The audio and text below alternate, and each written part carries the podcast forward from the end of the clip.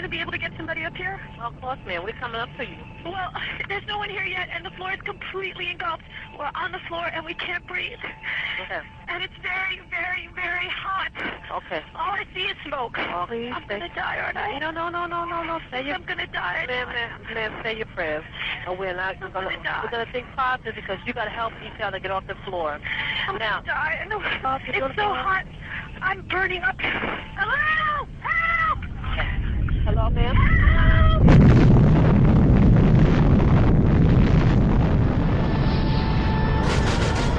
Osama bin Laden is the world's most wanted terrorist. Many took place of bin Laden's terrorist organization, Al Qaeda, the most feared terrorist and of our punish time. those responsible. The Punish, terrorist, punish. it's a vast empire. I want justice. And uh, uh, there's an old poster out west, as I recall, that said En el sitio web del FBI verás que tienen fichado a Bin Laden y que se le cita como uno de los terroristas más buscados. Verás que se le acusa de los ataques de 1998, pero no del 11S. But not for 9/11. De hecho, muchos periodistas han llamado al FBI preguntando, ¿por qué no se relaciona Bin Laden con el 11S? Bin Laden to 9/11. Y el FBI contesta, porque no tenemos ninguna prueba.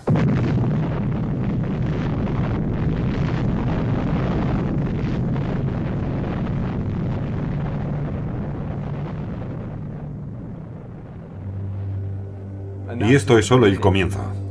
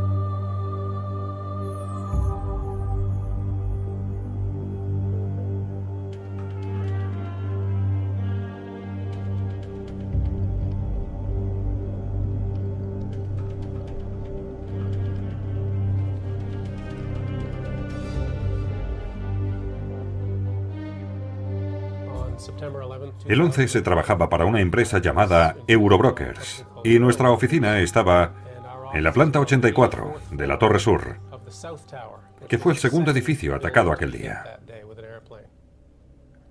Estaba trabajando en el ordenador y a las 8.46 de la mañana se produjo un fuerte...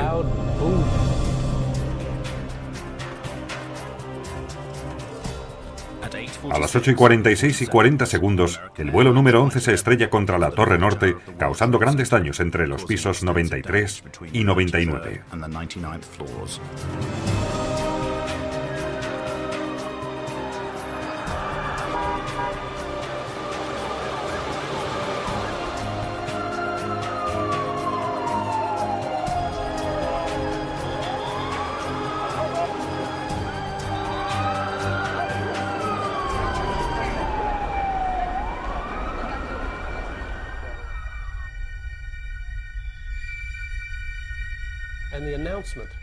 Nos llegó el aviso de la autoridad portuaria. Atención, por favor. El edificio 2, nuestro edificio. El edificio 2 es seguro. No hay necesidad de evacuar el edificio 2. Dos o tres minutos después hablaba con un tal Bobby Cole.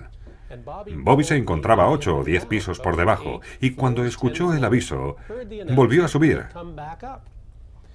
Y mientras me lo contaba, oímos un boom y otro boom, dos explosiones que hicieron temblar nuestro edificio. A las 9 y 3, el vuelo 175 se estrella contra la Torre Sur.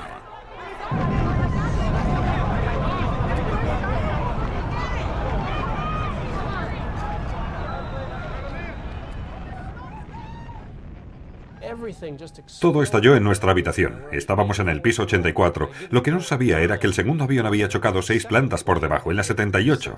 Y por tanto, que estábamos a solo seis plantas por encima del impacto. Manténgase detrás de la cinta amarilla. Despejen la calzada, suban a la acera. Oí golpes al otro lado de la pared y gritos débiles de socorro en el 81. Cargué con una persona que me dijo que era Superman. Después se me cayó encima y me dio un gran beso. Nos levantamos, nos sacudimos del polvo y dije, venga, volvamos a casa.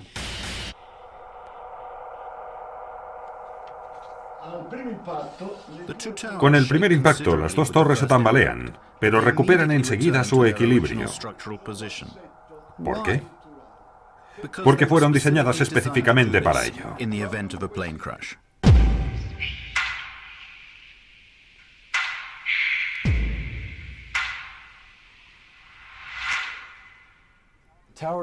Las torres eran muy sólidas, como árboles. En un árbol, sus fibras están interconectadas entre sí, y por eso si lo doblas, el árbol puede absorber la tensión.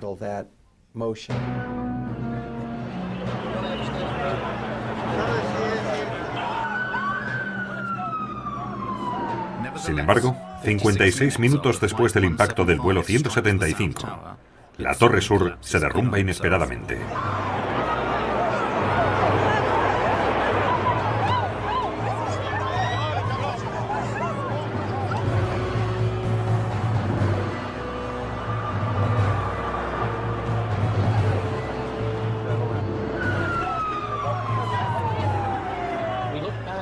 Miramos hacia el World Trade Center, hacia la torre de la que acabábamos de salir, y la vimos venirse abajo. Nos quedamos boquiabiertos. En 8 o 10 segundos la torre se hundió sobre su propia base y quedó pulverizada.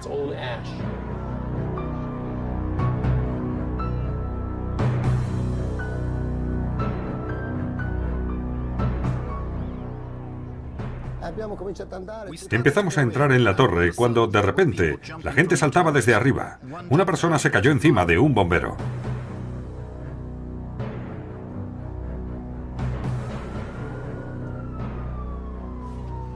A las 10 y 28 minutos también la torre norte se derrumba.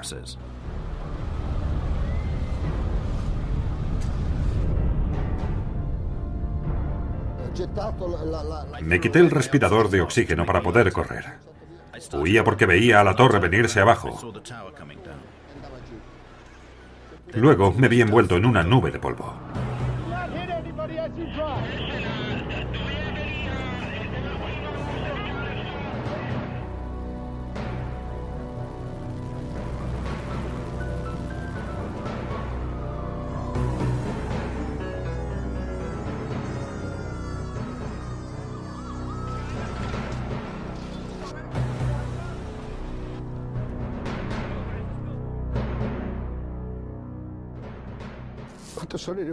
Cuando llegué a casa, toda mi familia me esperaba.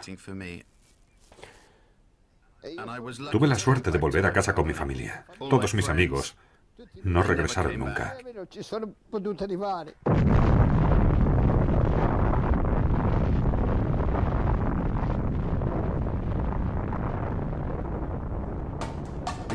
La versión oficial sobre el colapso de las Torres Gemelas fue elaborada por el Instituto Nacional de Estándares y Tecnología, NIST, que entre los años 2002 y 2006 estudió la destrucción del World Trade Center, llegando a la conclusión de que el colapso de las torres fue provocado por los efectos combinados del impacto de los aviones y de los incendios generados por estos impactos.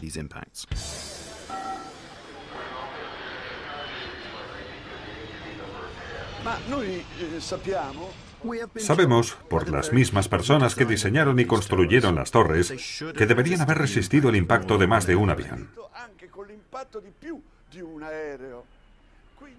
Entonces nos preguntamos, ¿los constructores imaginaron que los aviones podrían chocar contra las torres sin combustible? Pensaron quizás que los aviones vuelan por la fuerza del viento.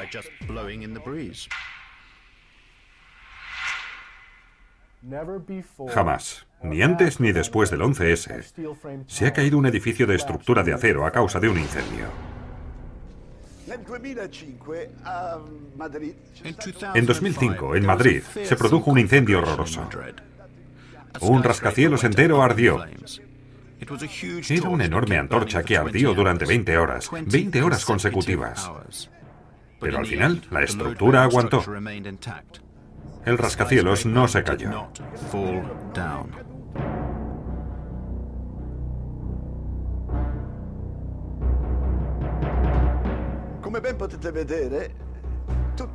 Como se puede ver, el edificio está envuelto por las llamas. Este edificio estaba todavía en construcción, sin embargo se mantuvo en pie.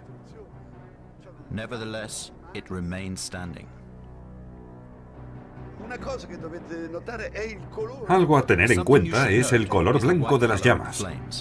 Significa que hay mucho oxígeno que arde.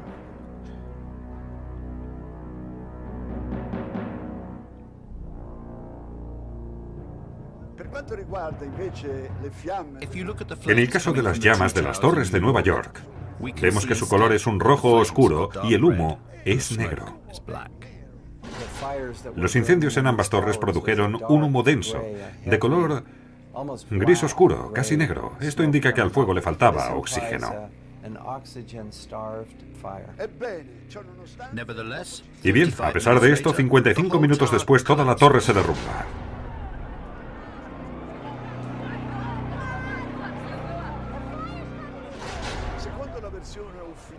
Según la versión oficial, hubo un momento en que la estructura de acero de las torres cedió.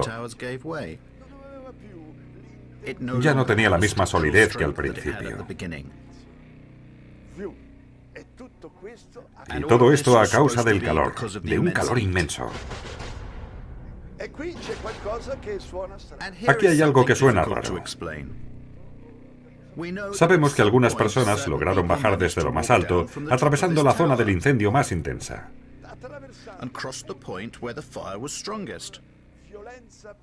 Y llegaron hasta abajo y se salvaron. ¿Cómo lo consiguieron? No lo sé. Cuando miré hacia abajo no vi llamas. Pensé que valía la pena intentar bajar todo lo posible. Cuando llegamos a la planta 78 las paredes permanecían firmes, salvo una grieta por donde salían llamas. No había un infierno de fuego. Más bien me pareció que al fuego le faltaba oxígeno. Seguimos hasta la planta 74 y ya todo era normal. Las luces estaban encendidas y desde abajo subía aire limpio. En suma, temperaturas no muy elevadas, como podemos comprobar por la presencia de esta mujer, precisamente en el punto del impacto del avión.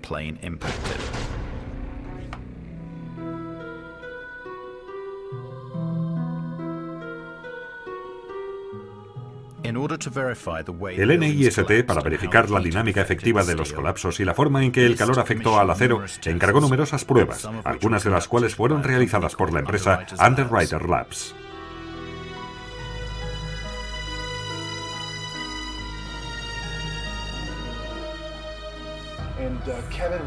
Kevin Ryan, un ex empleado de Underwriters Laboratories, cuestionó públicamente el informe del NIST. Una semana después fue despedido de la empresa. Hicimos pruebas sobre modelos de escala en agosto de 2004.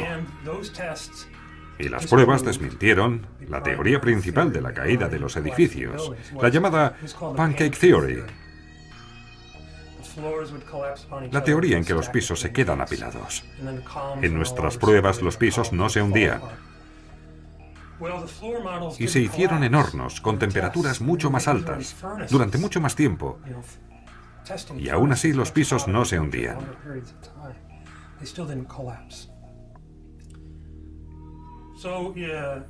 Meses después, el gobierno actualizó su informe y señaló que no solo no hubo colapso, sino que habían hecho pruebas con muestras que habían recuperado del incendio, que indicaban claramente que las temperaturas eran muy bajas.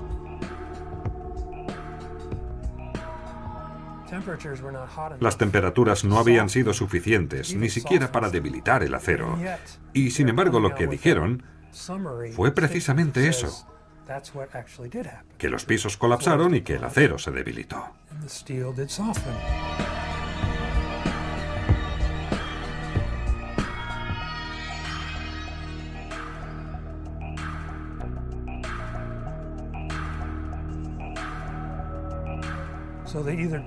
Por tanto, minimizaron los resultados de las pruebas o los ignoraron. y al final metieron todo eso en un ordenador. Gracias a los ordenadores, el NIST consiguió corregir este problema. La teoría pancake fue sustituida por la teoría del acortamiento por doblamiento. Según el instituto, el calor debilitó los pisos que comenzaron a doblarse hacia abajo. Los muros exteriores de las torres también se doblaron hacia el interior hasta no poder soportar el peso de las estructuras superiores. Su última teoría procede casi en su totalidad de la computadora y el ordenador no es realmente accesible. No nos han permitido revisarlo. Tras investigar durante un año y medio, descubrí que no solo contradijeron los resultados de sus propias pruebas, sino que además manipularon los parámetros de prueba. Se duplicó una cosa y otra se partió por la mitad. Por ejemplo, su versión dice que los aviones llevaban 13 toneladas de combustible. La aviación civil dice que fue un promedio de 6 toneladas y media. Por lo tanto, se duplicó, está claro. También se duplicó el tiempo de exposición al fuego. 90 minutos en lugar del que sabemos que fue. 45 y 50 minutos en uno y en otro edificio.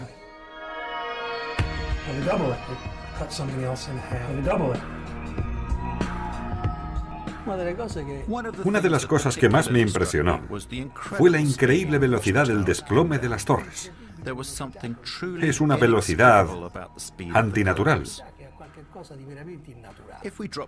Si dejásemos caer un objeto pesado desde una altura de unos 400 metros, que era la altura de las torres, el tiempo que tardaría en llegar al suelo, suponiendo que no existiera la resistencia del aire, sería alrededor de 9 segundos.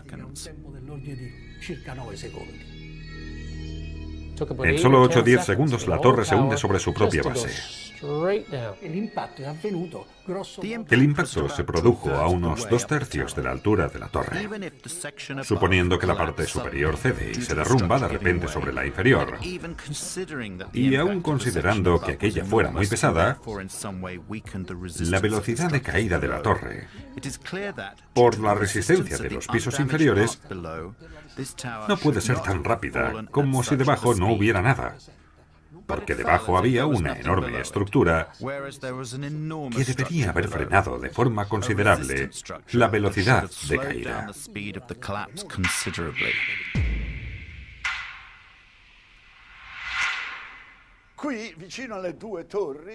Aquí, cerca de las dos torres, hubo otra gran torre que fue alcanzada por los desechos de esta torre y que también se derrumbó. Este edificio, un edificio enorme de 47 pisos, nunca fue alcanzado por un avión. Sin embargo, se colapsó ese mismo día, pero siete horas después de que cayera la última torre gemela, siete horas más tarde.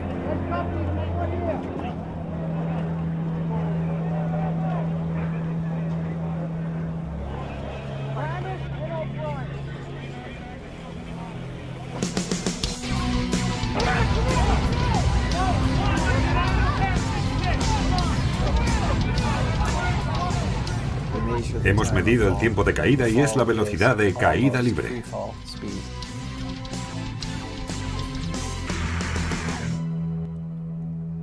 La caída de la Torre Norte inflige graves daños al edificio 7, en el cual surgen numerosos incendios. Son esos daños y el fuego, según la versión oficial, lo que provocan su desplome. Pero ¿por qué este se produce a la velocidad de caída libre? Cuando vi el desplome del World Trade Center 7, entendí que se trataba de algo que se debía estudiar y que no se podía pasar por alto. Pero eso no es todo. Hay algo insólito que comparte los escombros de las Torres Gemelas y del World Trade Center 7. Algo que no puede ser el resultado de un desplome espontáneo. Hay este acero fundido, que ahora hemos estudiado a fondo y que procede de los edificios y que permaneció en grandes charcos debajo de los escombros de los tres rascacielos, esto es, de las dos torres gemelas y del edificio 7. Se ha hecho un análisis por parte de un instituto especializado que examinó la estructura de una viga recuperada de la Ground Zero.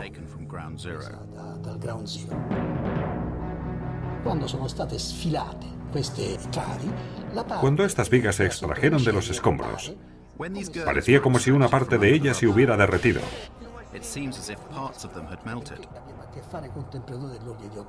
Esto es totalmente inexplicable, porque las temperaturas alcanzadas por el fuego no sobrepasan como máximo los 800 grados. Para fundir una viga de acero se deben alcanzar temperaturas de alrededor de 1600 grados.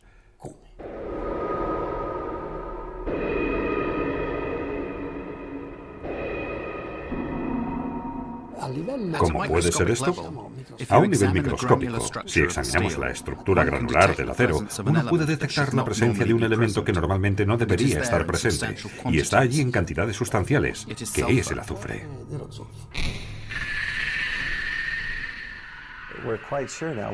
Estamos bastante seguros ahora de dónde vino este metal fundido. Se trata de un material llamado termita, constituido por una mezcla de polvo de aluminio, óxido de hierro y azufre. La temperatura es tan alta que el acero se derrite.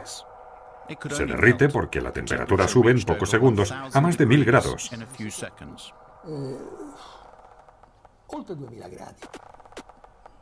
El uso de termita pudiera haber causado la fusión de las vigas de acero. La presencia de termita en los edificios indica que alguien colocó ese material en las columnas de acero para cortarlas de través.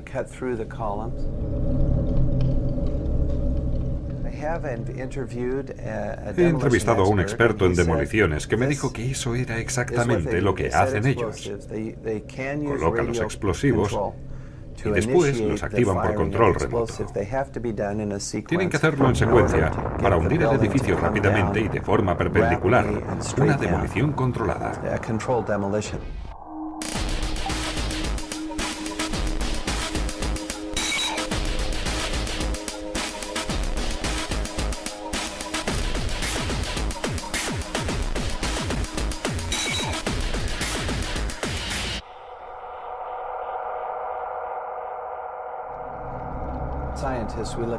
Como científicos, debemos sopesar diferentes hipótesis y explicaciones.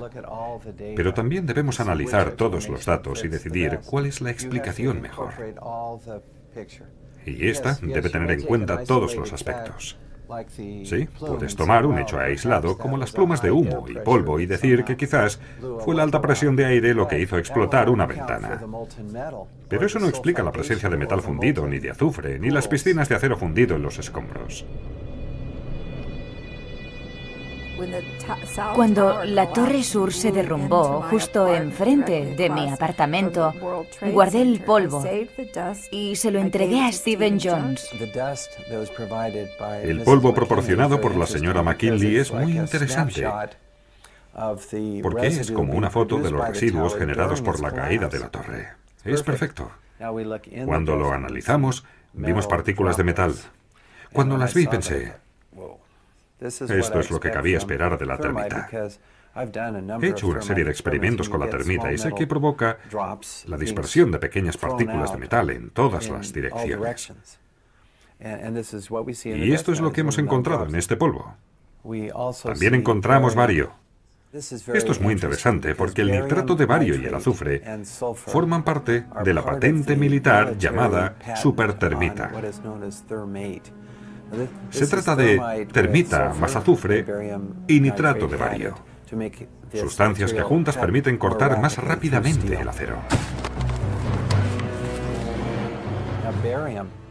El bario es un metal muy tóxico. Por eso no es normal encontrarlo en ese polvo en una concentración tan alta. Su presencia, en mi opinión, indica claramente el uso de la versión militar de la termita.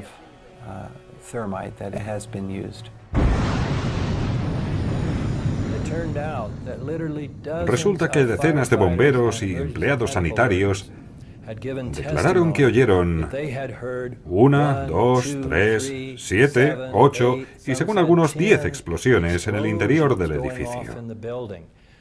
Algunas de las personas presentes en el edificio dijeron que cayeron al suelo por la fuerza de las explosiones. Otros testimonios dicen haber visto destellos y muchos dijeron que parecía una de esas demoliciones que se ven en la televisión hechas con explosivos. Vimos los destellos, las ondas típicas de la demolición y escuchamos las explosiones. Trabajaba allí desde hacía 20 años como portero y haciendo la limpieza. El edificio contaba con seis niveles en el subsuelo.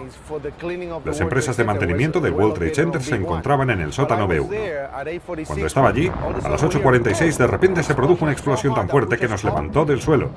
Estaba intentando entender lo sucedido, cuando unos 5 o 6 segundos después escuchamos otro boom mucho más arriba. Se trató de dos hechos diferentes, por tanto. En ese momento dije, Dios mío, un chico entró corriendo en la habitación. Ese chico entró con las manos por delante y los brazos despellejados, con la piel colgando de la punta de los dedos. Y en ese momento pensé que era su ropa. Fui a decirle algo. Le miré a la cara y me di cuenta de que le faltaban partes de su rostro. Ese día la única llave maestra la tenía él y con ella se fue hacia arriba abriendo puertas para que los bomberos pudieran subir. Y él solo ayudó a unas 15 o 20 personas a bajar y a salir. Así que empecé a abrir las puertas de la escalera para que la gente pudiera escapar. Willie se convirtió en un héroe y fue invitado a la Casa Blanca. Tenemos una foto en la que George Bush rinde honores a Willie Rodríguez por su heroísmo. Oíamos diferentes explosiones y pregunté a los bomberos de qué se podía tratar y me respondieron, quizá por el gas de las cocinas. Y dije, no, las cocinas son todas eléctricas, eso no tiene ningún sentido. Oí una fuerte explosión, una explosión como nunca había oído en la vida, una enorme explosión. Oí explosiones muy fuertes a nivel del suelo, un verdadero misterio. Esas explosiones parecían producirse a nivel del suelo en lugar de los pisos superiores. Para mí no cabe duda de que aquellos edificios, según las leyes de la física, no pudieron desplomarse sin la ayuda de una bomba. No, entonces oí otra explosión. No, pienso que fue una bomba. Willie hizo una cosa verdaderamente sorprendente. Acusó de homicidio al presidente Bush, que le había ensalzado como héroe nacional, y le citó a juicio junto a Cheney y a Bush padre. Y Willie no hizo para obtener beneficio alguno, pues le costó todo lo que tenía. Perdió su casa y su puesto de trabajo. Hoy su único objetivo es averiguar la verdad.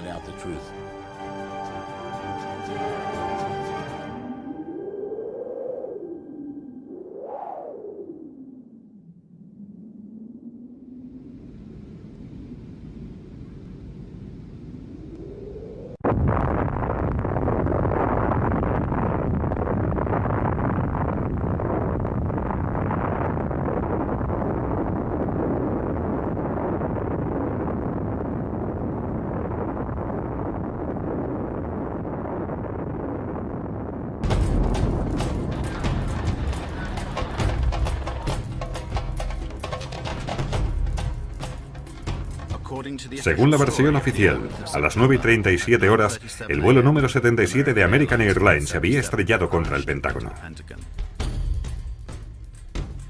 Estas insólitas imágenes muestran la escena inmediatamente después del impacto, una hora antes de que toda la estructura se derrumbase.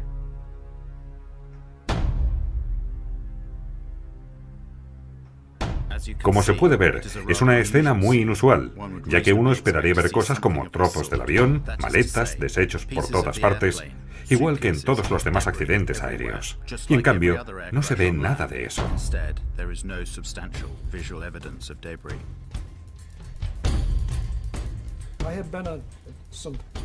He estado presente en muchos desastres aéreos cuando estaba en la aviación militar y nunca he visto uno donde no hubiera rastro alguno del avión accidentado. Aquí tenemos un presunto desastre aéreo en el que no hay indicios, ninguna prueba. Cero. ¿A dónde se fue el avión? ¿Se desintegró contra la fachada? Si así fuese, en la zona del desastre habrían esparcidas diferentes partes del avión. Cosas como los motores, el tren de aterrizaje, los frenos y las ruedas son muy difíciles de destruir porque están hechas con materiales muy resistentes. No creo que un avión pueda ir tan rápido como para que estas cosas queden pulverizadas. Nunca lo he visto en toda mi vida. Miras alrededor y hay un agujero de 5 metros para un avión que tiene más de 38 metros de largo.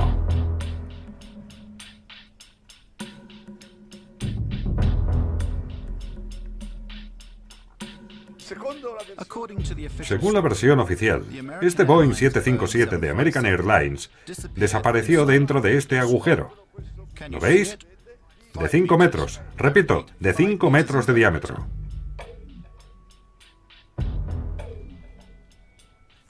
Vamos a hacer algunos cálculos. Un Boeing 757, con sus alas naturalmente, tiene 38 metros de anchura. Y con la aleta de timón más de 13 metros y medio de altura. Que un aparato de estas dimensiones haya desaparecido en un agujero de 5 metros me parece un poco difícil. Además, en esta imagen podemos ver una hilera de ventanas por este lado y otra hilera por el otro. Deberían haber sido destrozadas por las alas, y ahí las ves, en su lugar intactas, con los cristales íntegros. Durante años los militares callaron ante las preguntas de un número cada vez mayor de personas que rechazaban la versión oficial. Cuando el periodista francés Thierry Meyssan publicó su libro La increíble mentira, se difundieron explicaciones totalmente surrealistas, como la que afirmaba que el avión se había evaporado por la velocidad y la fuerza del choque. Se difundió así la teoría de la gasificación del avión.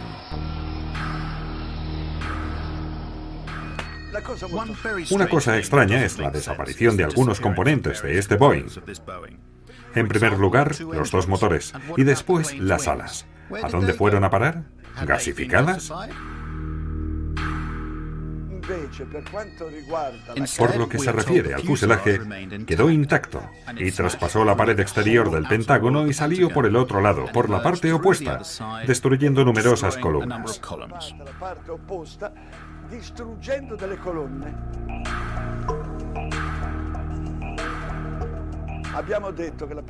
Hemos dicho que la parte más sólida del avión son, sin duda alguna, los motores. De hecho, estos motores están construidos con una aleación de titanio y acero. Es tan dura que ni siquiera se derrite a los 3.000 grados. Bien, tendríamos el derecho de ver en este muro los dos agujeros provocados por los motores. Pues no, no hay ninguna señal. Los agujeros que esperábamos encontrar no están. No hay indicios del impacto de las alas en el Pentágono, como sí ocurrió en cambio en la Torre Norte, donde se pueden ver la silueta de la aeronave y los 25 grados del ángulo. Se puede ver claramente la silueta del fuselaje y de los dos motores. Aquí en la Torre Norte se ve claramente la silueta de ese avión en su fachada. Pero en el Pentágono no se ve nada parecido.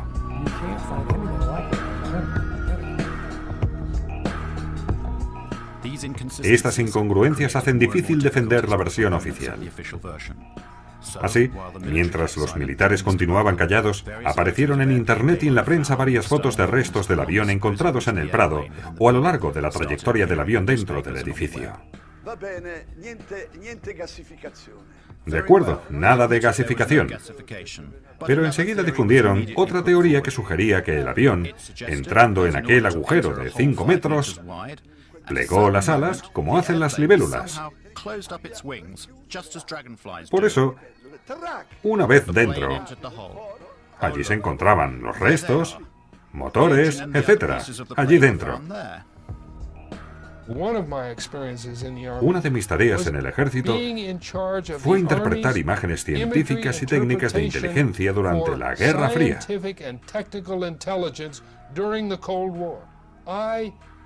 Medía las dimensiones de los aparatos soviéticos a partir de fotografías.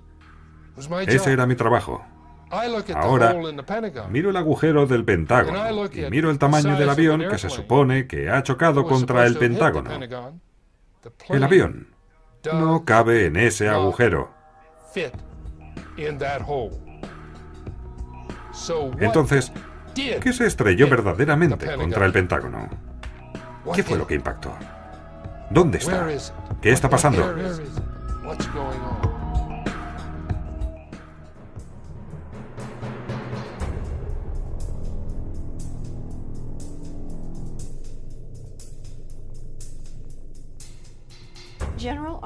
El general Arnold esa mañana, inmediatamente después del presunto impacto, ordenó a uno de sus pilotos de caza que sobrevolara el Pentágono y le informara de lo que había visto. El general Larry Arnold, en ese momento, era el comandante del NORAD, Comando de Defensa Aeroespacial de América del Norte. El piloto informó al general que no había pruebas, ninguna prueba de un impacto de un avión contra el Pentágono.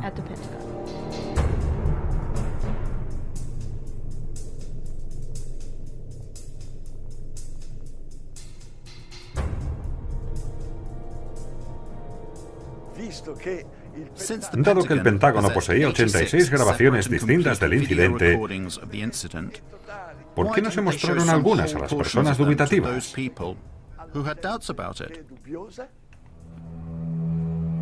El FBI fue inmediatamente al lugar y confiscó las cintas de videovigilancia. Confiscaron 86 vídeos del Pentágono, del parking del Pentágono, de la gasolinera del otro lado de la autopista, de un hotel cercano, así como de cualquier otro edificio que tuviera videovigilancia en toda la zona. Durante mucho tiempo las autoridades militares se negaron a desclasificar las escenas del impacto. Pero en 2006, el Ministerio de la Defensa se vio obligado a acceder a las peticiones, liberando cuatro de las secuencias de vídeo. El de la gasolinera y el del hotel no son útiles porque no encuadran la escena o la filman desde demasiado lejos. Son los dos vídeos del parking los que se ofrecieron como prueba definitiva del impacto del vuelo 77. Los dos vídeos son casi idénticos. Los motores de un jet no emiten humo blanco y en cambio se ve un humo blanco que sale de la cola del aparato. Francamente, no hay elementos suficientes en estas fotografías para decir exactamente qué era pero se puede decir lo que no era. No tiene el tamaño de un Boeing 757. Si fuera un 757 sería mucho mayor que el aparato que vemos en la imagen.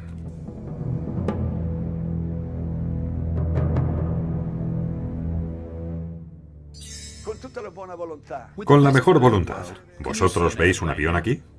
El Pentágono nos contestó, no, no se ve el avión porque lamentablemente el avión pasó entre un fotograma y el siguiente, entre un fotograma y el siguiente.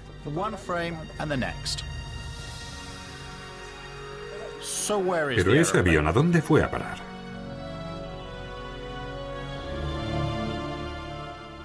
Según la agente del FBI, Jacqueline Maguire, como se puede ver en esta declaración jurada, solo una cámara tomó imágenes de la escena, y esos son los fotogramas que ya hemos visto.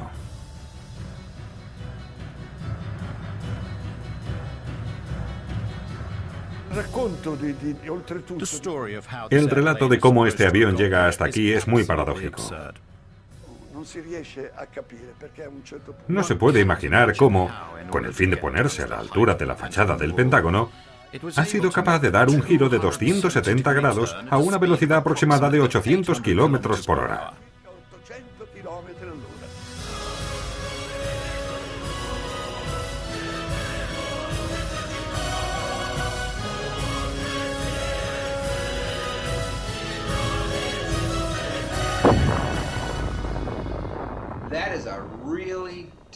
Se trata de una maniobra muy difícil. Le digo que incluso un piloto experto con miles de horas de vuelo probablemente tendría que hacer 10 o 20 intentos antes de realizar con éxito esa maniobra.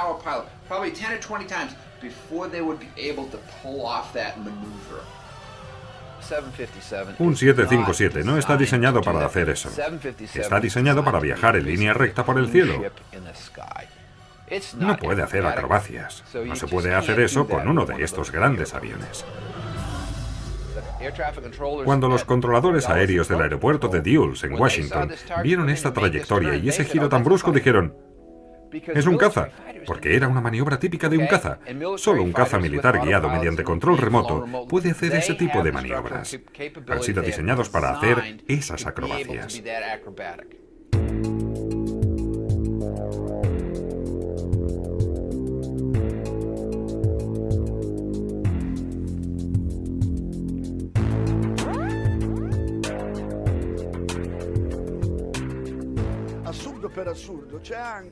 El colmo del absurdo es la altura a que este avión volaba. Se supone que voló a una altura de 6 metros por encima del suelo durante un kilómetro, saltando una colina y una autopista, antes de chocar irremediablemente con la fachada del Pentágono.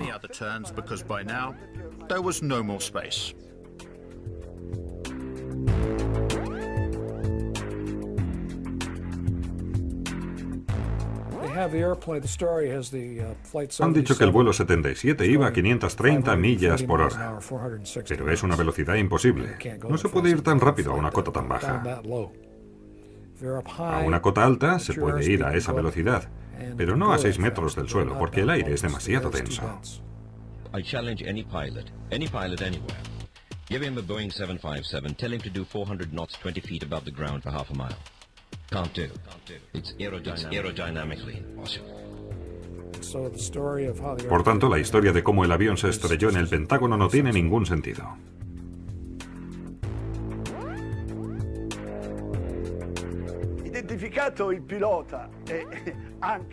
Identificado el piloto secuestrador, su instructor de vuelo declaró que este, que había sido su alumno, ni siquiera era capaz de pilotar una avioneta de un solo motor.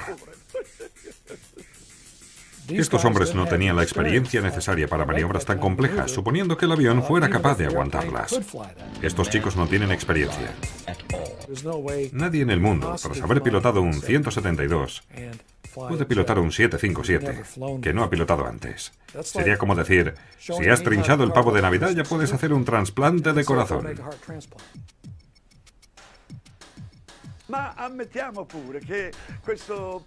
Admitamos que este piloto incompetente pudiese pilotar un Boeing 757.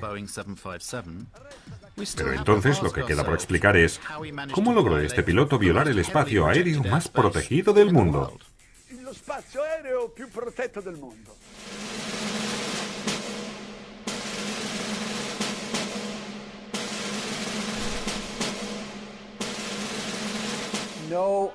Ningún avión no detectado se aproxima al Pentágono o a la Casa Blanca. Eso no ocurre. Punto.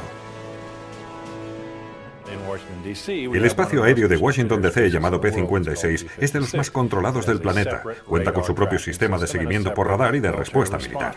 P-56 es el espacio aéreo restringido en torno al Pentágono y a la Casa Blanca. Es una zona muy sensible a la que ningún avión no identificado puede acceder. Washington tiene una zona de defensa aérea de 50 millas de radio y una zona protegida de 17 millas alrededor del monumento a Washington. Y luego otra zona de 3 millas alrededor del Capitolio.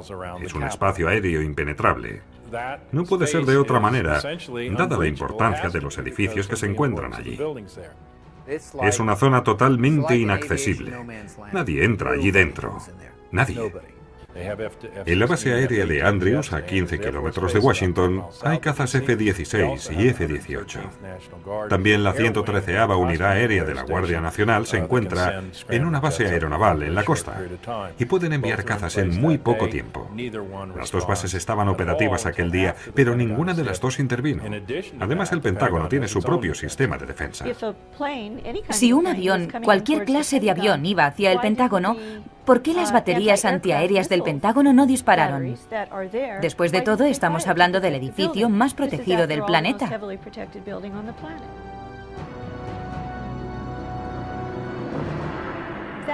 Ese avión tenía que ser un avión militar. Porque solo un avión militar puede emitir una señal IFF de identificación amigo-enemigo. Por tanto, solo un avión militar podía acercarse al Pentágono sin ser derribado. Los dos sistemas que leen los radares militares son uno de emisora civil y otro militar llamado IFF. Los aviones civiles no tienen emisora IFF. No pueden tener ese dispositivo, ¿de acuerdo? Por lo tanto, si un 757 se hubiera acercado al Pentágono con su emisora apagada, no teniendo una emisora IFF militar, se le hubiera considerado un intruso, un objetivo a batir. Y entonces hubiera sido derribado. Lo que estoy describiendo es un bloqueo completo de los procedimientos de intervención de la FAA, NORAD, P-56 y del Pentágono, todos en el mismo día, en medio de lo que, desde las 9 y 5 de la mañana, era conocido a nivel nacional como un ataque terrorista, y eso no tiene sentido. Nadie pasa por ahí. Estamos hablando del edificio más protegido del planeta. Simplemente no tiene ningún sentido. El Pentágono es el símbolo de nuestro poder militar en el mundo. Y lo atacaron. Y hoy aún no sabemos con qué. Si con un avión o con un misil. Y nuestro gobierno no nos lo dirá jamás. Debemos esperar a que nos lo cuenten los franceses.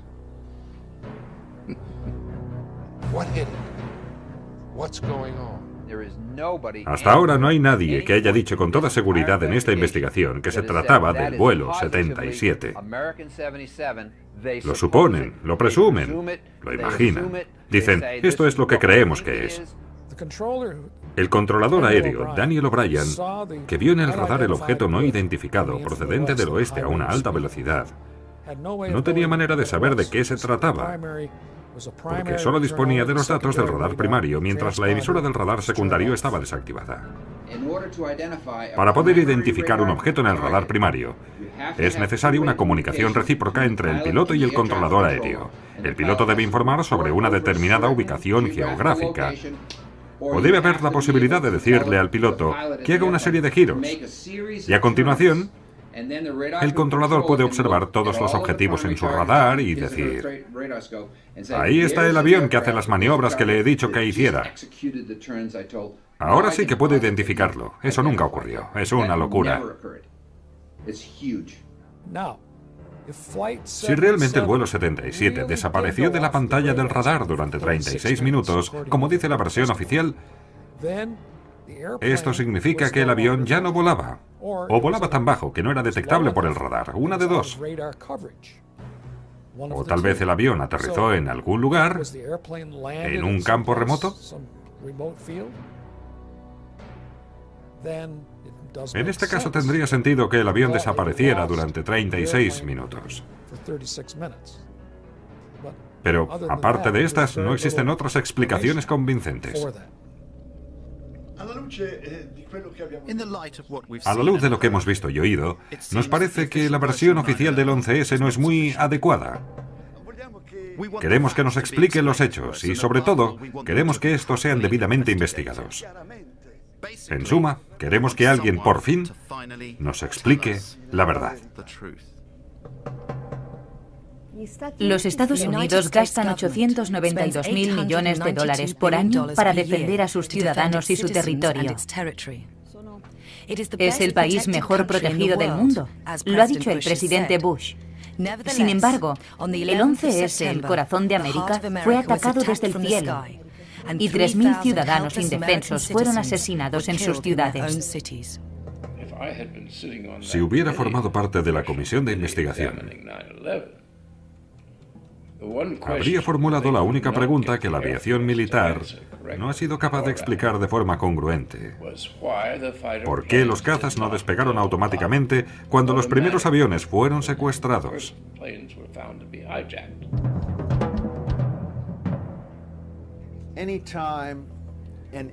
Si un avión se desvía de su rumbo, o se pierde el contacto por radio, o su emisora de radar no funciona, cada vez que se produce alguna de estas tres circunstancias, el avión debe ser interceptado. En el 11S se dieron estos tres supuestos. Y sin embargo, ningún avión fue interceptado. Los aviones volaron entre 20 y 90 minutos sin ser interceptados. Tenemos contactos directos con nuestros colegas de la defensa aérea por medio de conexiones directas que se efectúan desde esta pantalla táctil. Al pulsar una sola tecla, aquí se efectúa la llamada al operador de la defensa, que en este caso le responde inmediatamente. En el tiempo que tarda en responder a la llamada, unos dos o tres segundos, la información puede ser comunicada.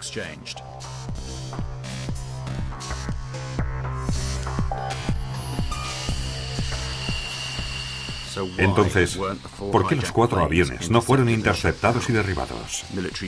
Los cazas vuelan mucho más rápido que un avión de pasajeros. Aunque hubieran despegado con retraso, les habrían alcanzado fácilmente antes de que se estrellaran. Este avión puede alcanzar la velocidad máxima de Mach 2.05. Esto significa dos veces la velocidad del sonido, aproximadamente 2.400 kilómetros por hora.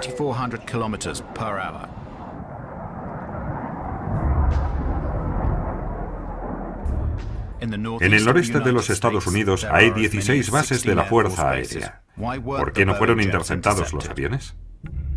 Según la versión oficial, la defensa aérea fue informada demasiado tarde.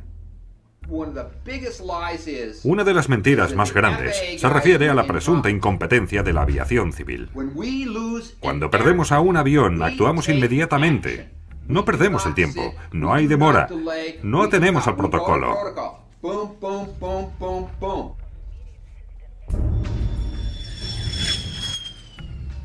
Cuando los controladores vieron que con el vuelo 11 se perdía el contacto, se apagaba su emisora de radar y que cambiaba radicalmente su ruta, no decidieron ciertamente hacer una pausa para tomarse un café.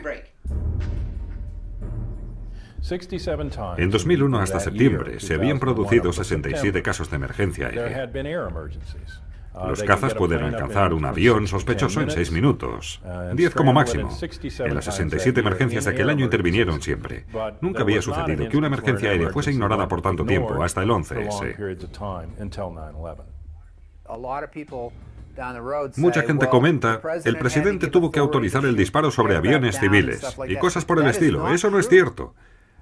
Un piloto de caza tiene la responsabilidad y la facultad autónoma para derribar un avión si piensa que la situación lo exige. Así es como funciona. No hay que esperar una orden militar. No hay que esperar órdenes de ningún tipo. Eso no es una opción. Es la regla. Eso es ser piloto de caza comporta obligaciones muy precisas, a menos que se reciba la orden de no despegar. Antes de 1970 solo había un protocolo para el despegue de los cazas, rapidísimo, inmediato. Luego, en los años 70, hubo secuestros en nuestro espacio aéreo y el tiempo de reacción no era tan rápido. Para evitar que los secuestradores se dieran cuenta de nuestra intervención, los cazas no despegaban inmediatamente, sino que se aproximaban discretamente al avión secuestrado por la cola. De esta forma se añadió un segundo protocolo y este era más lento, dado que era necesaria la aprobación del Pentágono para el despegue de los cazas. Los dos protocolos se mantuvieron vigentes hasta el 1 de junio de 2001, tres meses antes del 11S. En junio del 2001, Rumsfeld y el Pentágono cambiaron los procedimientos. Así, de uno rápido y otro lento, se pasó a solo un protocolo lento. Si se hubiera reaccionado inmediatamente, los cazas habrían despegado enseguida y los aviones secuestrados nunca hubieran alcanzado sus objetivos. Cuando los controladores llamaron al Pentágono, dado que solo había este protocolo lento, ¿sabes qué pasó? ¿Sabes quién no contestó el teléfono? Pues el Pentágono. Pongo un ejemplo que permitirá entender lo que hizo Rumsfeld. Supongamos que en vuestra ciudad hay un incendio y llamáis a los bomberos. Pero que los bomberos necesiten el permiso del alcalde para poder actuar. ¿Qué pasa si el alcalde está fuera desayunando o durmiendo y no contesta el teléfono? Observad atentamente estas imágenes captadas solo unos minutos después del ataque al Pentágono. El hombre que está ayudando a trasladar a una víctima es el secretario de Defensa, Donald Rumsfeld. Pero no es el máximo responsable de la defensa de la nación. Porque mientras los Estados Unidos están siendo atacados, no está en el puesto de mando.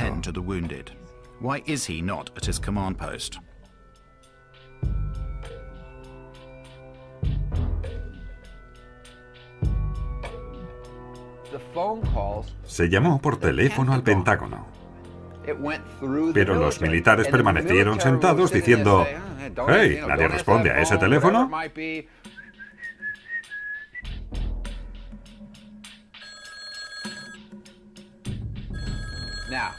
¿Qué te parecería que los bomberos te dijeran, no podemos ir a apagar el fuego ni a salvarte la vida porque el alcalde no nos ha dado su autorización? Y el día 12 de septiembre se cambiaron de nuevo los protocolos y se volvió al primer protocolo, al rápido de antes, que es el que hoy está en vigor.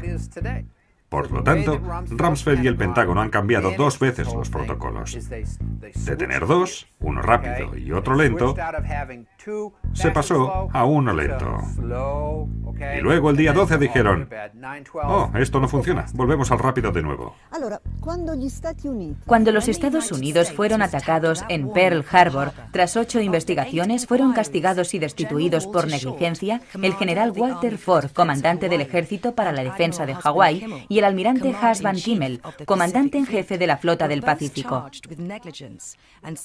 En cambio, tras la catástrofe del 11S, nadie, ni uno solo, ni siquiera el secretario de Defensa Rumsfeld, ni el jefe de la aviación civil, ni el de la defensa aérea, fueron castigados o destituidos. El general de brigada W. Montague Winfield pidió, el 10 de septiembre de 2001, al capitán Leidig que le sustituyera a la mañana siguiente como director de operaciones. Leidig apenas acababa de terminar el curso que le habilitaba para ejercer ese cargo. El 11S, Winfield volvió a asumir su cargo después de que el último avión se estrellara. Ascendido a general mayor.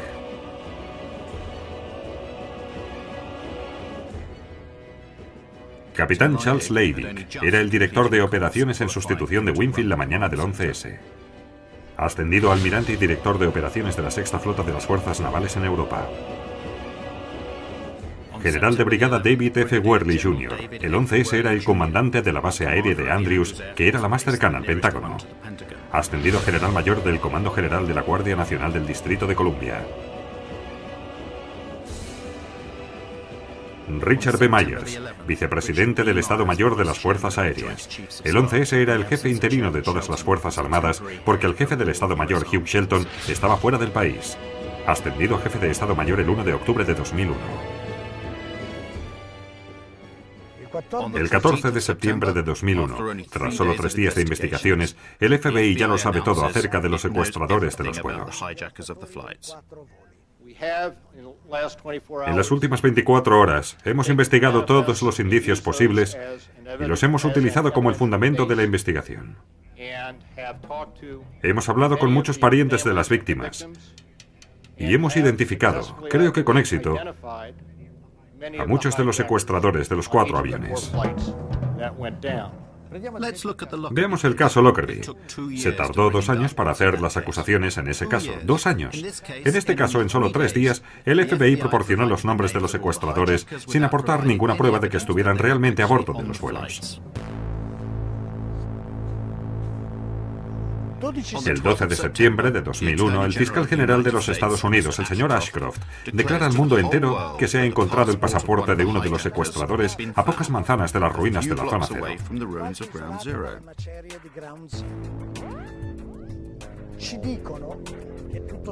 Nos dicen que todo aquello que se encontraba en el interior de las torres se quemó o se convirtió en polvo. El acero se ha derretido, pero el pasaporte ha resistido.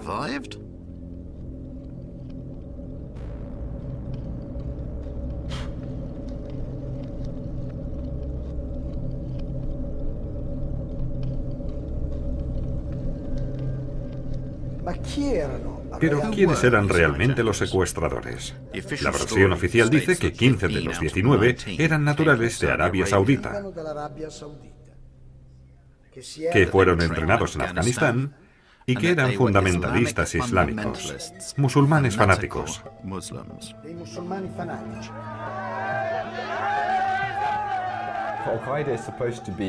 Al-Qaeda se supone que se trata de una red salafista. Y el salafismo es una rama muy puritana del Islam que afirma que debemos seguir fielmente la doctrina del profeta Mahoma.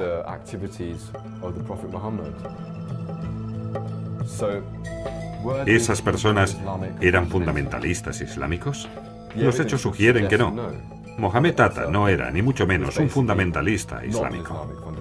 Siempre bebía vino, cerveza o cualquier licor. Siempre estaba bebiendo y siempre llevaba encima grandes cantidades de cocaína. Tanto Mohamed como toda esa gente que andaba con él estaban siempre borrachos, colocados, desquiciados.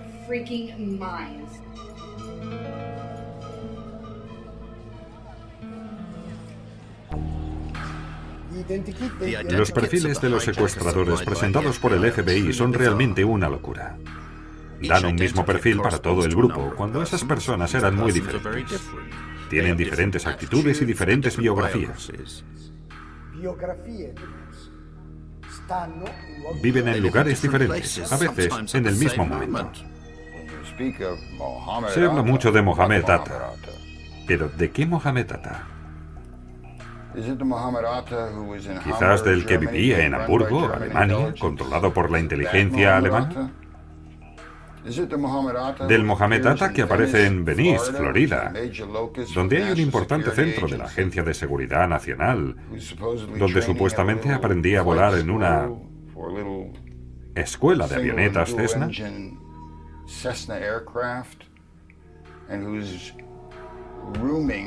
El Atta que se alojaba con un hombre llamado Charlie Bosch, piloto de la CIA, que llevó armas a Nicaragua y traficó con cocaína por cuenta de la CIA? Del Mohamed Atta que habló con su padre el 12 de septiembre, según informó Newsweek, en una entrevista hecha al padre en el Cairo? Del Mohamed Atta que aparece en el bar llamado Shookers de Hollywood, Florida, metiéndose cocaína y emborrachándose con vodka? Y el que a la hora de pagar la factura dice, yo trabajo para una compañía aérea de Estados Unidos, ¿cree usted que no puedo pagar mi factura? Me cago en Dios.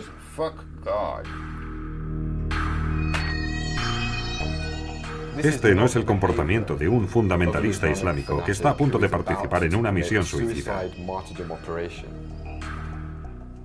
Prima che l'ATA, eh, che risiede ad Hamburgo in Germania, Acta vivía en Hamburgo, Alemania, según la versión oficial, y antes de trasladarse a los Estados Unidos, alguien en su nombre fue a una oficina del Departamento de Agricultura donde solicitó a una funcionaria un préstamo de 650 mil dólares. Con este préstamo quería alquilar un pequeño avión y cargarlo con un gran depósito de productos químicos. Tras la negativa de la mujer a darle el préstamo, comenzó a amenazarla con degollarla. Entonces le dijo que era un piloto de la American Airlines.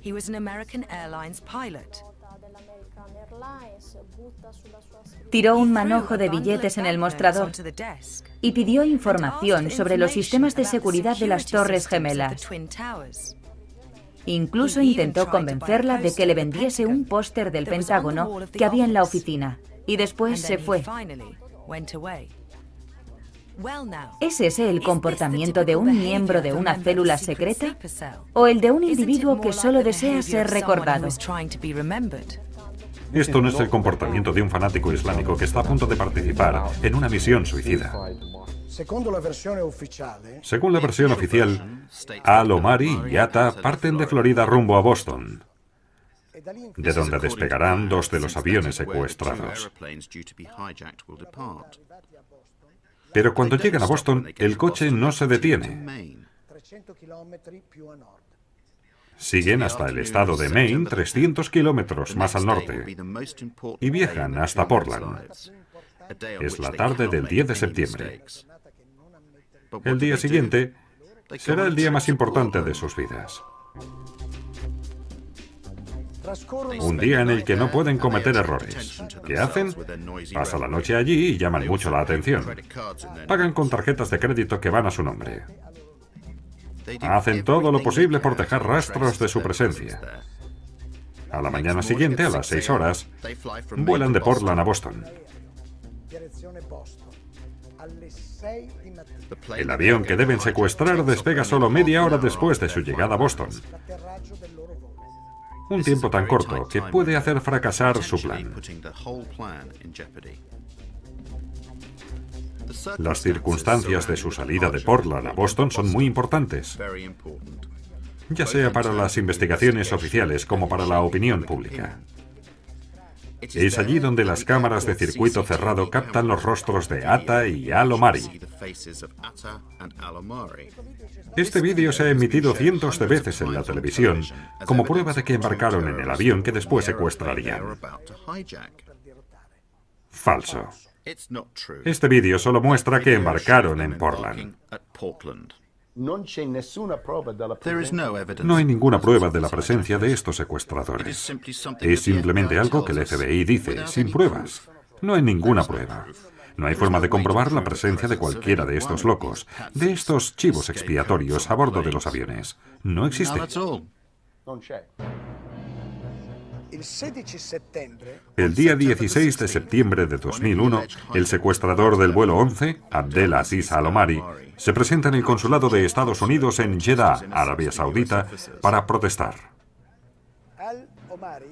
Al-Omari, un piloto de las líneas aéreas sauditas, recibe una disculpa oficial de los americanos en las oficinas de Riyadh.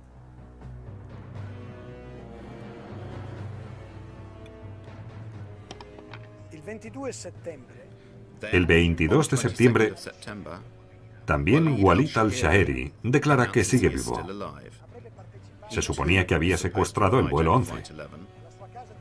Desde su casa en Casablanca, Marruecos, el impertinente al-Shaheri se declara inocente.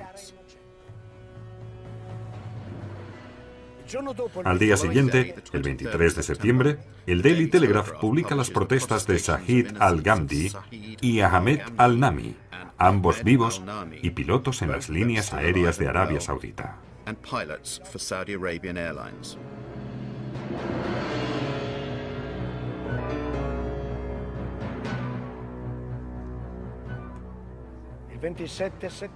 El 27 de septiembre, la CBS encuentra a Salem al-Hazmi. Según el FBI, murió en el vuelo 77 que impactó en el Pentágono. Sin embargo, curiosamente, se obstina en seguir vivo en Arabia Saudita, donde trabajaba en una instalación petroquímica.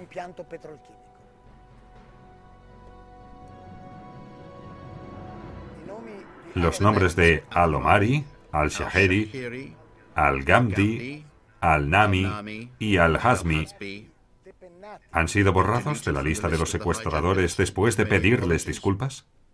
No. Seis años después, estas 19 personas siguen siendo las únicas culpables de los atentados.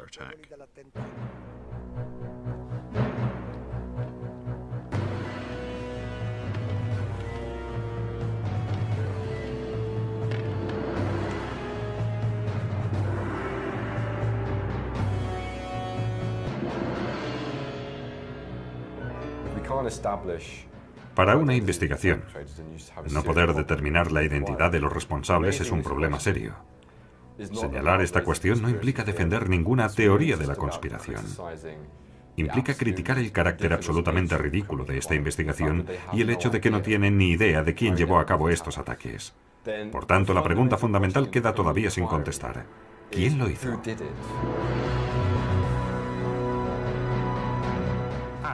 Tienen a esta organización malvada. Tienen al líder Bin Laden de esta organización malvada. Tienen a una red secreta en unas cuevas de Afganistán. Parece el guion de una película de James Bond. La primera cinta de vídeo de Bin Laden que se filtró a los medios y utilizada para sugerir que Osama Bin Laden había reivindicado los ataques era una cinta muy problemática. Y un análisis ha demostrado que era un fraude a partir de varios elementos. Por ejemplo, Osama Bin Laden llevaba un anillo de oro. Pero, según la ley islámica, está prohibido que un hombre lleve joyas de oro. Entonces, ¿por qué el jefe de uno de los movimientos salafistas más militantes llevaba un anillo de oro? No tiene sentido. El vídeo en cuestión, que se encontró en circunstancias muy dudosas en Afganistán, en una casa de la que se dijo que había sido abandonada por Al-Qaeda, ha sido cuestionado por diversas razones. Por ejemplo, una red de televisión alemana me dio una traducción alternativa completamente diferente a la dada por los investigadores estadounidenses. No reclaman un papel en los ataques del 11S, sino sencillamente están explicando lo que ocurrió el 11S.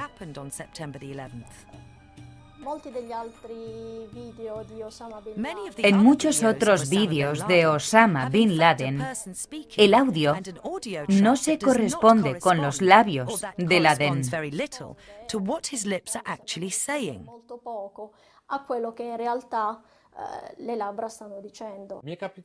Muchas veces me preguntan, ¿cómo puedes dudar de la versión oficial si Bin Laden mismo ha aparecido varias veces en la televisión diciendo, yo lo hice? Le contaré una pequeña anécdota. Y se la debo contar porque las imágenes no se las puedo mostrar, porque los que las han producido nos han prohibido reproducirlas.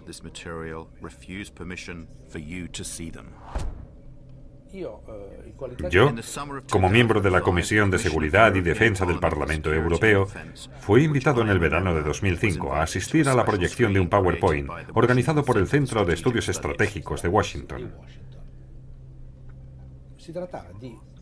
En él se explicaba qué sucedería en Europa si Bruselas fuese atacada con una bomba nuclear. 50.000 muertos, centenares de miles de heridos, una nube radioactiva, las reacciones de las capitales occidentales. De repente, en la pantalla aparece Osama Bin Laden atribuyéndose la responsabilidad por el ataque nuclear a la sede de la OTAN.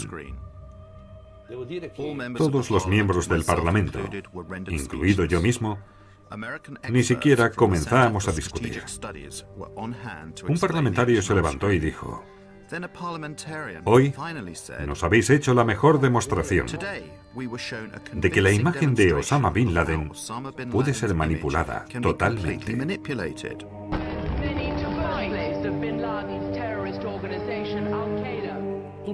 Todas las imágenes que hemos visto en los últimos años tal vez nunca han sido reales, del mismo modo que no se ha producido el ataque nuclear contra la sede de la OTAN.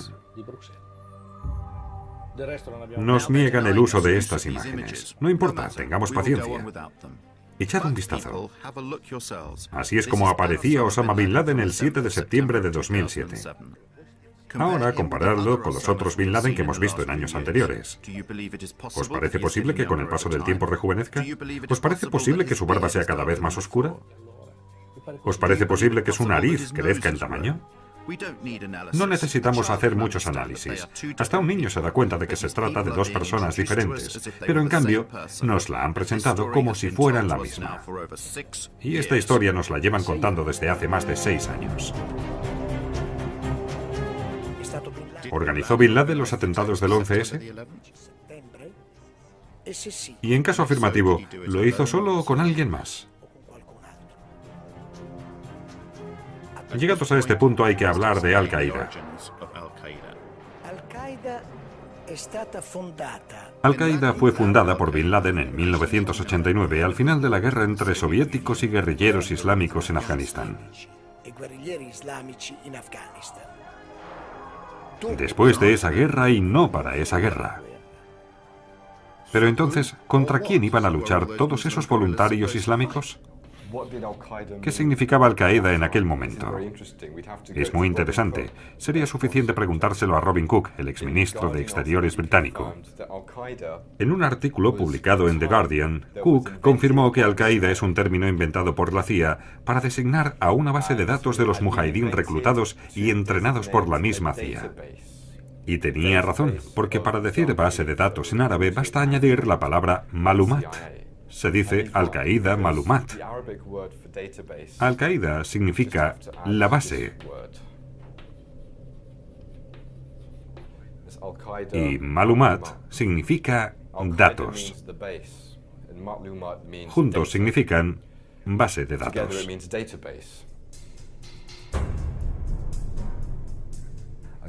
Al-Qaeda es una bufonada. Al-Qaeda no es una organización. Al-Qaeda es solo una etiqueta. No existe una organización que se llama Al-Qaeda. Al-Qaeda es una lista de los participantes en la guerra de Afganistán de los años 80. Al-Qaeda no es nada. Es solo un espantajo hinchado por la propaganda occidental para mostrar a la gente el gran mal.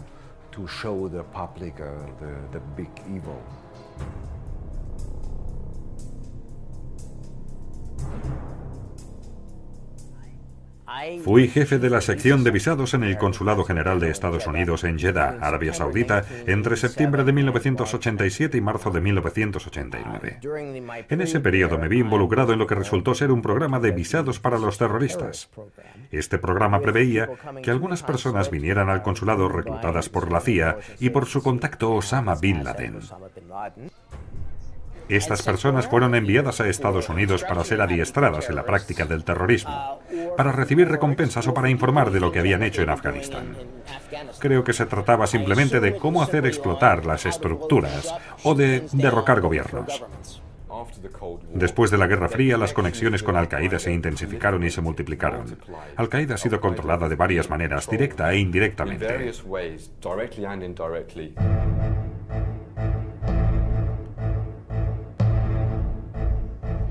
Al-Qaeda ha sido utilizada de forma sistemática en diversos conflictos. Entre 1992 y 1995 aparece en el conflicto de Bosnia. Creo que el gobierno estadounidense trabaja con varias organizaciones árabes y musulmanas fuera Al-Qaeda o fuesen personas que se convirtieron en miembros de Al-Qaeda. El gobierno las ha adiestrado, armado y enviado a los Balcanes para derrocar a Slobodan Milosevic y a sus aliados. Esta política continuó en los Balcanes incluso después del 2001.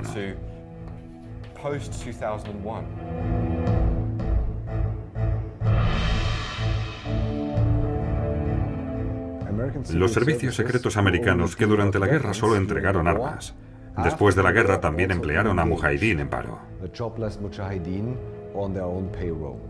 Hay un montón de testimonios de los mujahidín recogidos por los tribunales alemanes. Fueron contratados por subcontratistas del Pentágono, más en concreto por la empresa privada MPRI, Military Professional Resources Incorporated.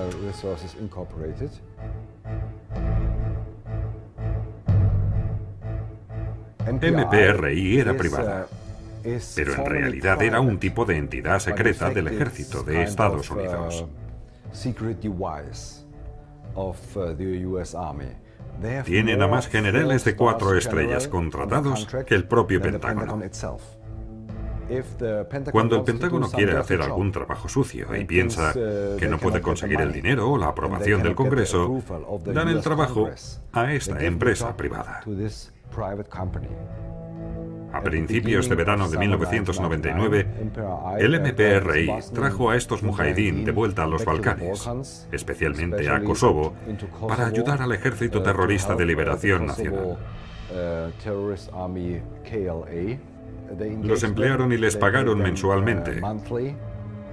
Muchos mujahidín bosnios participaron en los grandes atentados terroristas de los últimos cinco años. Por ejemplo, si hablamos del 11S, cinco de cada siete árabes involucrados eran excombatientes mujahidín en Bosnia. Cinco de siete. Nadie habla de ello. Como saben, quienes han pedido un visado para ir a Estados Unidos, para tramitarlo se precisa un tipo de información muy detallada. Un alto funcionario del consulado de Jeddah, Michael Springman, dimite y denuncia que en esa oficina trabajan muchos hombres de la CIA camuflados y que la oficina expedía fácilmente muchos visados a personas muy sospechosas. Me dijo un buen contacto, un hombre de negocios de fuera del consulado americano, que si decía una sola palabra de lo que ocurría en el consulado, me despedirían inmediatamente. Esa oficina en Jeddah expidió muchos de los 15 visados utilizados por los secuestradores para entrar en los Estados Unidos. De estas 15 solicitudes de visado, ninguna es regular. Por ejemplo, para el destino, muchos de ellos escribieron hotel, Nueva York o California, y en un caso simplemente no. Por tanto, fue una práctica habitual hacer entrar a los terroristas de Al-Qaeda en los Estados Unidos para adiestrarlos. Y esto se prolongó durante años. Lo mismo ocurrió con los involucrados en el 11S. Seis de los terroristas, entre ellos Mohamed Atta, se adiestraron en instalaciones militares de Estados Unidos. Mohamed Atta fue a la escuela para oficiales de la base aérea de Maxwell. La base aérea de Maxwell, en Alabama, la base aérea Brooks, en Texas, la base aérea naval de Pensacola, en Florida, el Instituto Lingüístico de la Defensa, la Agencia de Inteligencia de Monterrey, California, esa gente estaba literalmente en manos de los servicios secretos. Por tanto, los principales secuestradores se adiestraron y combatieron en la ex Yugoslavia, pagados por una empresa de mercenarios relacionada con el Pentágono. Gracias a la CIA consiguieron los visados para entrar en Estados Unidos.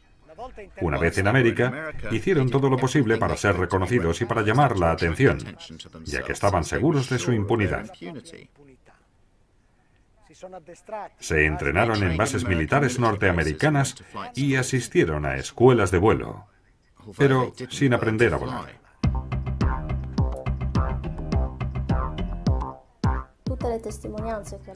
Todos los testimonios sobre estas clases de vuelo indican que estos hombres eran totalmente incapaces de pilotar incluso pequeños aviones. Por ejemplo, Mohamed Tata contrató un avión en una escuela de vuelo, pero ni siquiera fue capaz de despegar. Lo dejó abandonado en la pista y se fue. En cuanto a los otros dos pilotos, su instructor, Rick Graza, dijo a los investigadores y a la prensa que él no podía entender cómo esos dos podían haber pilotado un avión. Sus palabras exactas fueron que eran como dos tontos muy tontos en un avión.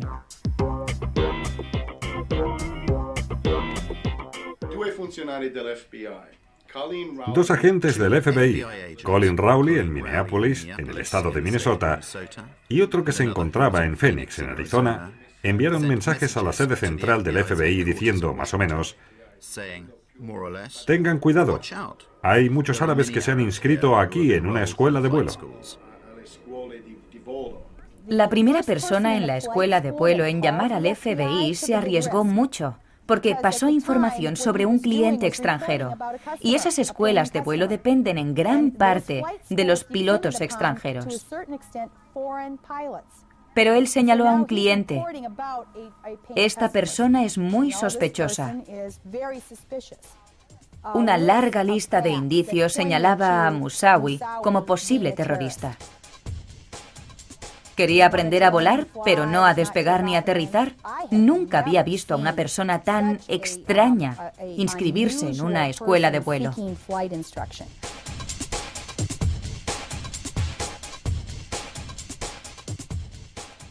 Colin Rowley informó inmediatamente a sus superiores en Washington.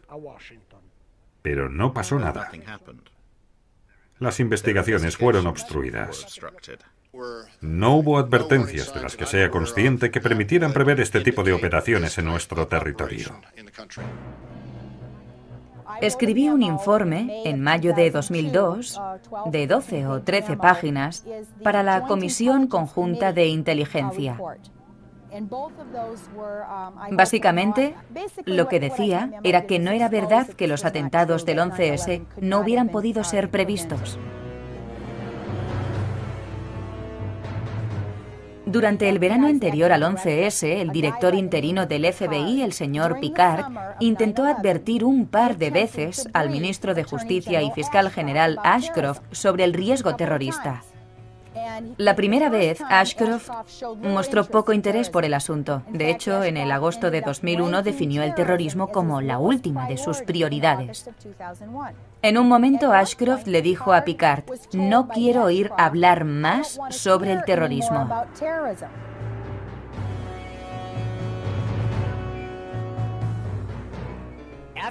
Después del 11S, cuando escuché que los aviones se habían estrellado en las Torres Gemelas y en el Pentágono, me dije, Jesús, han sido las mismas personas que, según Los Angeles Times, habían obtenido sus visados en el consulado de Estados Unidos, en Jeddah. Llamé al FBI y les conté cómo funcionaba el programa de visados para terroristas. Me pasaron de una oficina del FBI a otra hasta que llegué a la sede en Washington y allí alguien me dijo, nos pondremos en contacto con usted. Pues bien, seis años después todavía sigo esperando.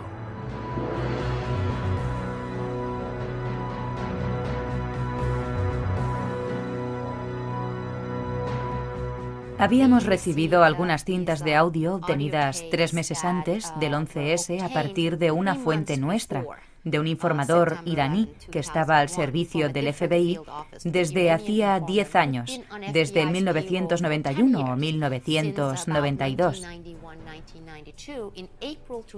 En abril de 2001, este informador dijo al FBI que había obtenido una información según la cual Al-Qaeda y Bin Laden estaban preparando un ataque contra los Estados Unidos que afectaría cinco grandes ciudades con el empleo de aviones y que el ataque tendría lugar en los próximos meses.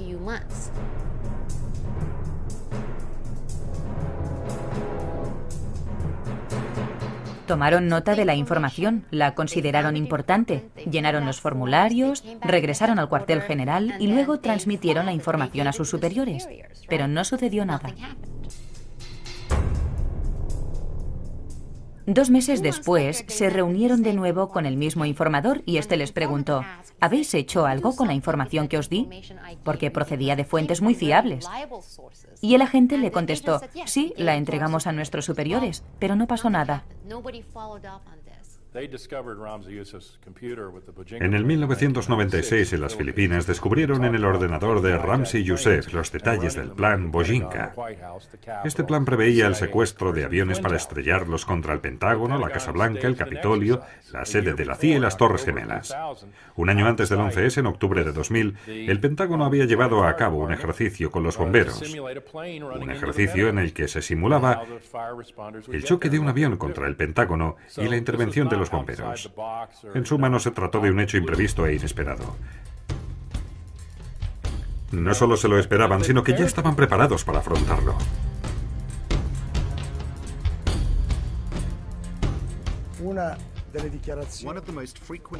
Una de las declaraciones más frecuentes de la administración Bush fue, estos ataques nos cogieron por sorpresa. Creo que nadie pudo prever el uso de un avión secuestrado como un misil. No creo que el gobierno pudiera prever que habrían lanzado aviones de pasajeros contra los edificios en un número tan grande.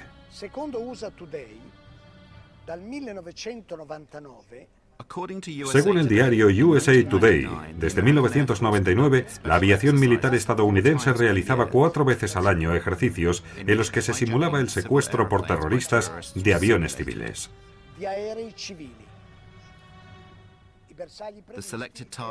Los blancos previstos eran las Torres Gemelas y el Pentágono.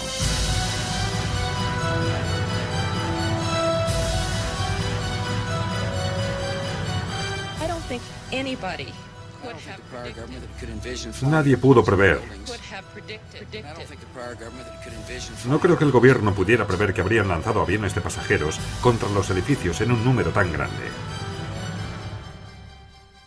El 11 de septiembre de 2002, The New York Times dijo, un año después los ciudadanos tienen menos información sobre las circunstancias de la muerte de 2.801 personas a plena luz del día en el extremo meridional de Manhattan que lo que se sabía en 1912, después de algunas semanas, sobre el Titanic. Cinco años después de aquel artículo, todo lo que pasó aquel día es todavía un misterio. Mi nombre es Bob McIlvain, soy de Pensilvania. El 11 se perdía a mi hijo Bobby, que tenía 26 años. Acababa de ser contratado en la empresa Merrill Lynch. Siempre es difícil.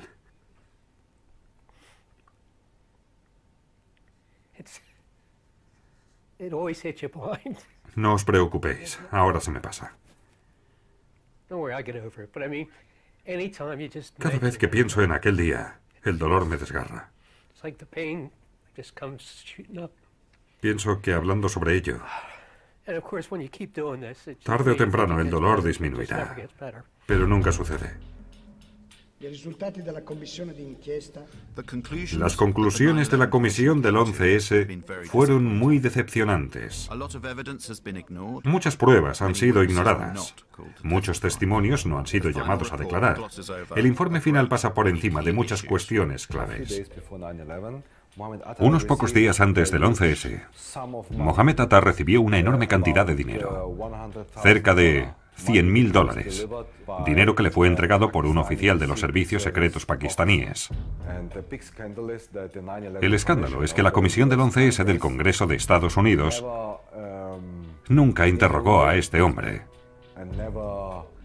y nunca trató de averiguar nada sobre la historia de esos 100.000 dólares. Mientras todo el mundo estaba ofreciendo testimonios televisados a toda la nación, el mío quisieron que fuera puerta cerrada. ¿Por qué quisieron que fuese puerta cerrada? No tiene ningún sentido. De todos modos, yo les dije exactamente lo mismo que he dicho aquí, que oímos las explosiones, que hubo personas que resultaron quemadas antes del impacto del avión, que estas personas estaban vivas y que podían ser interrogadas. Y, wow, qué sorpresa cuando finalmente se hicieron públicas las conclusiones. Mi nombre no aparecía por ninguna parte, no se me mencionaba. No llamaron a ninguno de los testigos que les había señalado. Había 17 bomberos y 22 supervivientes. Y no han llamado a declarar ni siquiera a uno.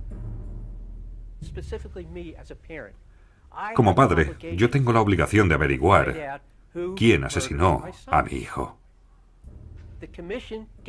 La comisión no me dio nada. La de la comisión del 11S no fue una verdadera investigación. Recuerde que toda la familia Bin Laden fue evacuada en un avión más tarde. Fue reunida desde todas partes de los Estados Unidos y trasladada fuera del país a la velocidad de la luz mientras el Pentágono todavía estaba ardiendo. Preguntaron a Mueller. ¿quién autorizó a estas personas a salir del país?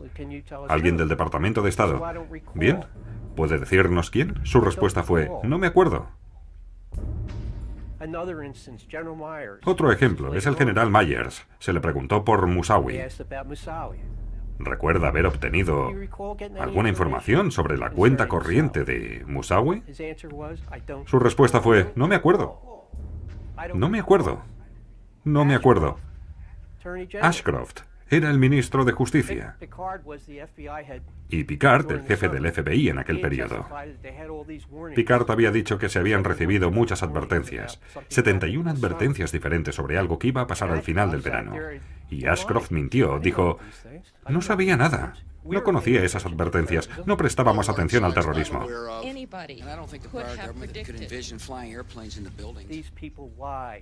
Estas personas mintieron y nuestro gobierno las protege. Era obvio que estaban mintiendo, deberían ir a la cárcel. Mueller debería estar en la cárcel, Ashcroft debería estar en la cárcel, Condoleezza Rice debería estar en la cárcel.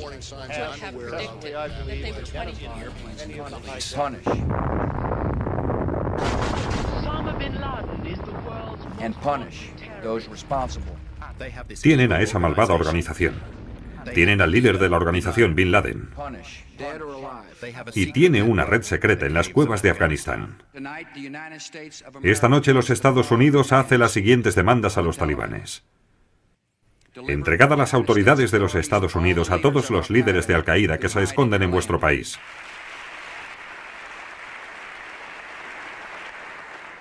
Permitid a los Estados Unidos pleno acceso a los campamentos de entrenamiento de terroristas para poder asegurarnos de que ya no son operativos. Y que esto quede claro, estas demandas no son negociables.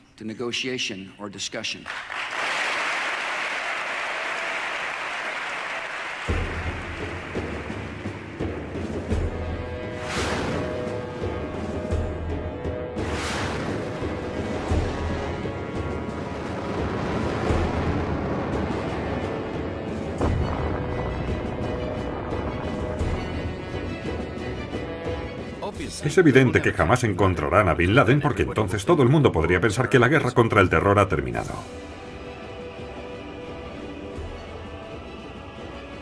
Es difícil para los americanos imaginar lo malas que son las personas que hacen estas cosas.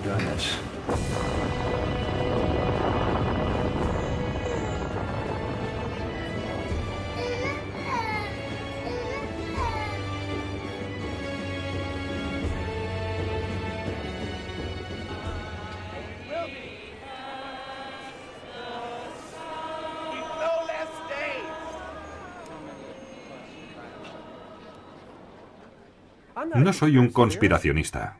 Soy un padre buscando al asesino de mi hijo. Y hay que ser un idiota para creer que todo esto lo hicieron 19 árabes. Esto lo sabe hasta mi perro. Poneros en mi piel y pensad que han asesinado a vuestro hijo y nadie investiga su muerte. ¿Cómo sentiríais si se negaran a investigar el asesinato de vuestro hijo?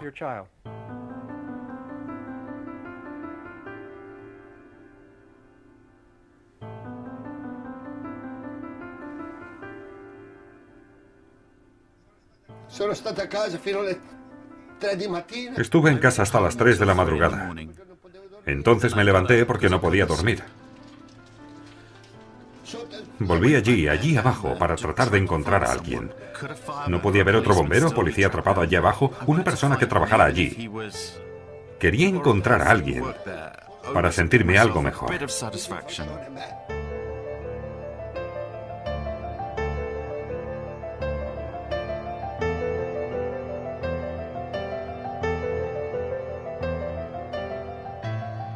Stato laggiù per 9 giorni a fila. Estuve buscando durante nueve días, pero no encontré a nadie con vida. Fui diariamente durante casi un año y medio. Si no estaba allí buscando o trabajando, estaba en los funerales. Me quitaron a mis amigos, me quitaron mi trabajo, que realmente me encantaba, y me quitaron la salud.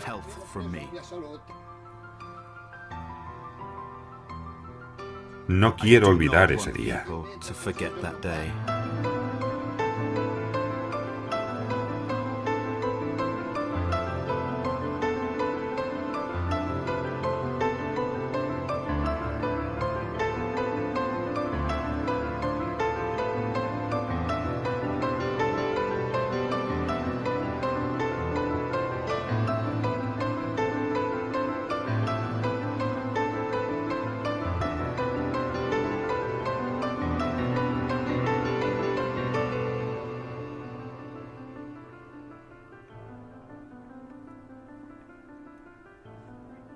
Esta historia debe ser contada.